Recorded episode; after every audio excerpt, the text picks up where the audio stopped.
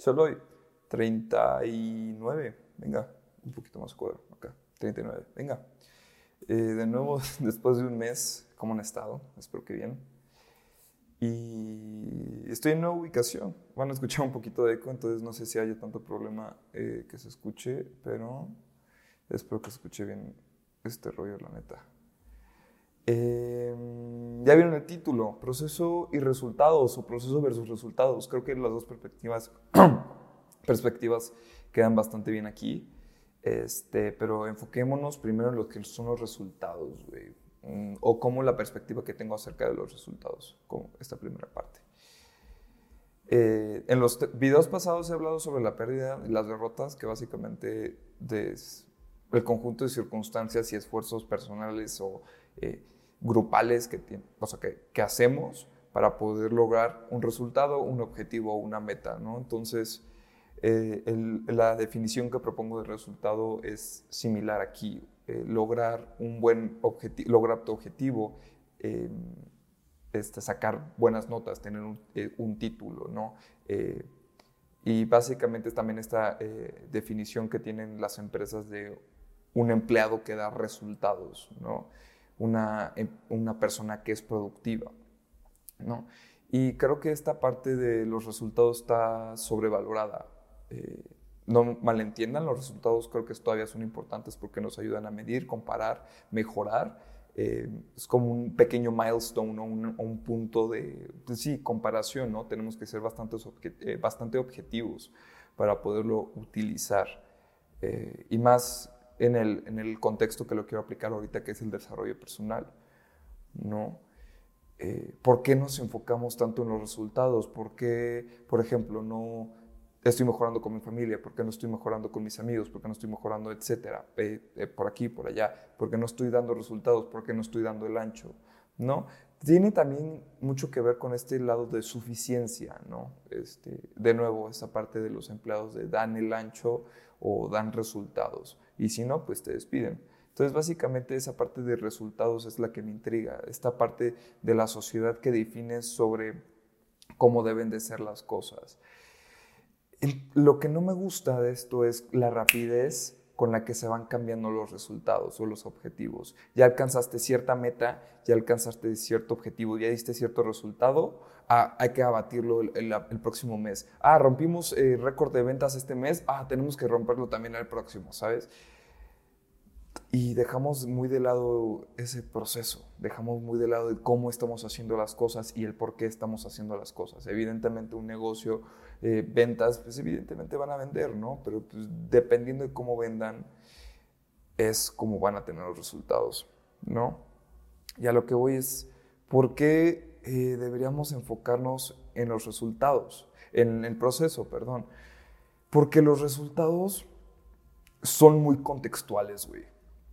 Muy, muy, muy contextuales. Por ejemplo, y lo, escribí ahorita, porque eh, el, el, vato que tiene, o, la, o, la, morra, o el morro, o el morre, güey, como quieras llamarlo, eh, que tiene el récord mundial de armado de cubo Rubik, pues su desempeño no va a funcionar mucho dentro de una eh, cocina con, con, estrella Michelin, ¿sabes? Y un chef con estrella Michelin no va a servir de mucho en un taller mecánico, ¿no? ¿Qué es lo que importa? Saber estas aptitudes y actitudes y cualidades que tiene cada uno, el proceso que ha llegado cada uno al lugar donde llegó, ¿no?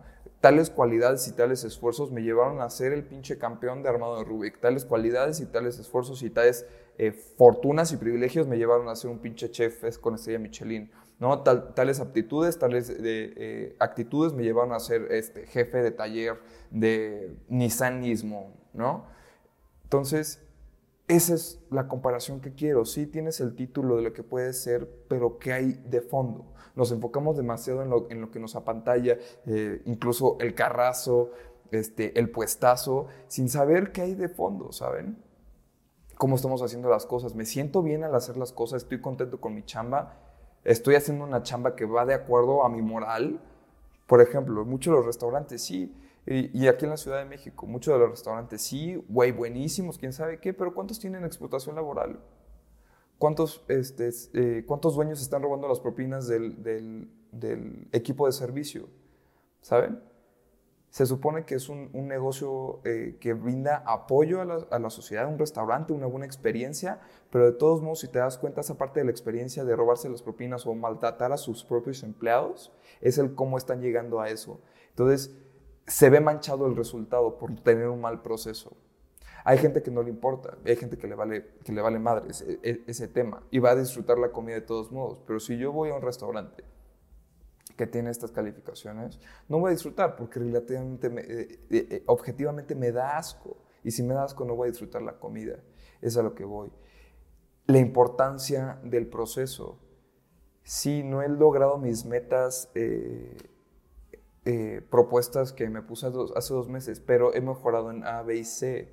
Saben que el proceso que, que he llegado a tener la neta sé que suena súper chaqueto con estos ejemplos, pero creo que es la forma más eh, objetiva también de poder valorar el proceso, güey. Las calificaciones, por eso luego dicen que un examen no refleja lo que sabes, porque, güey, pasaste por una situación muy culera dentro de un examen y te fue muy mal, no refleja todo lo que estudiaste, si es que estudiaste, ¿sabes? El proceso. Ahora, un buen proceso siempre te va a llevar a un buen resultado. Y más cuando no te enfocas en el resultado. Siempre vas a tener un buen resultado, güey. Siempre. O sea, si haces todas las cosas ordenadamente, objetivamente, eh, planeadas, güey, en general vas a tener un buen resultado. Y más si tienes los objetivos claros, que esa es la parte del resultado. Entonces una cosa no puede ir de, eh, la mano, no, no, no, se puede desprender, eso es lo que quiero decir. Y principalmente si estás haciendo las cosas constantemente, vas a generar momentum, güey. Al inicio va a, va a costar trabajo, ¿no? Es, es, como, como la persona que está en depresión y, le genera mucho eh, conflicto hacer las tareas básicas de higiene personal, lavarse el pelo y meterse a bañar, eh, lavarse los dientes, lavarse la cara. Incluso hay veces que una pequeña victoria y progreso, güey, y proceso se mide en literal lavarse los dientes para ese individuo. Y luego que ya se, un día, una semana ya se lavó los dientes todos los días, güey, ah, ya sigue bañarse, ¿no? Es, un ejemplo, que personas están pasando por eso. Y una tarea va agregando a otra, y otra otra, y otra otra, hasta que vas generando tanto momentum que vas a poder lidiar con lo grande y vas a tener los resultados deseados, ¿no? Y a veces perdemos tanto este progreso que cada quien va a poder definir progreso como quiere, ser más liberal, más conservador, más, más mamado, menos mamado, más flaco, más, más este, gordo, güey. Cada quien va a definir lo que es el progreso para él, lo que es bueno para, para él, para ella, ella. Pero eh, justamente el proceso es lo que determina un buen resultado, güey. La neta. Y haciendo poco a poco vas a generar un momentum y vas a poder lidiar con esas cosas grandes, esos, esos pedos grandes que quieres lidiar. Eh, pero sí, son las pequeñas cosas que haces día al día. Y además, enfocarte en el proceso te ayuda a enfocarte en el día al día. Te ayuda a saber qué tareas tienes que hacer para no quedarte atrasado y simplemente no estar estresado todo el tiempo. Saber por qué estás haciendo las cosas, no simplemente por los resultados.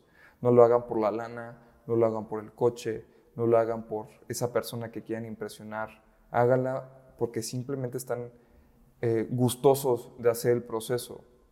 Si están gustosos de hacer el proceso, creo que es bastante privilegiado estar en esa posición, tener esta perspectiva de que no lo hacen por los resultados. Hay situaciones de que sí tenemos que hacer las cosas por lana, que sí tenemos que hacer las cosas por convivencia, incluso mentir por convivir, que es algo necesario. No podemos ser eh, idealistas y dejar todo este desmadre de lado, güey. No, simplemente creo que en lo personal, en lo micro, en, en, lo yo, te tienes que enfocar en el proceso en lugar de los resultados, güey.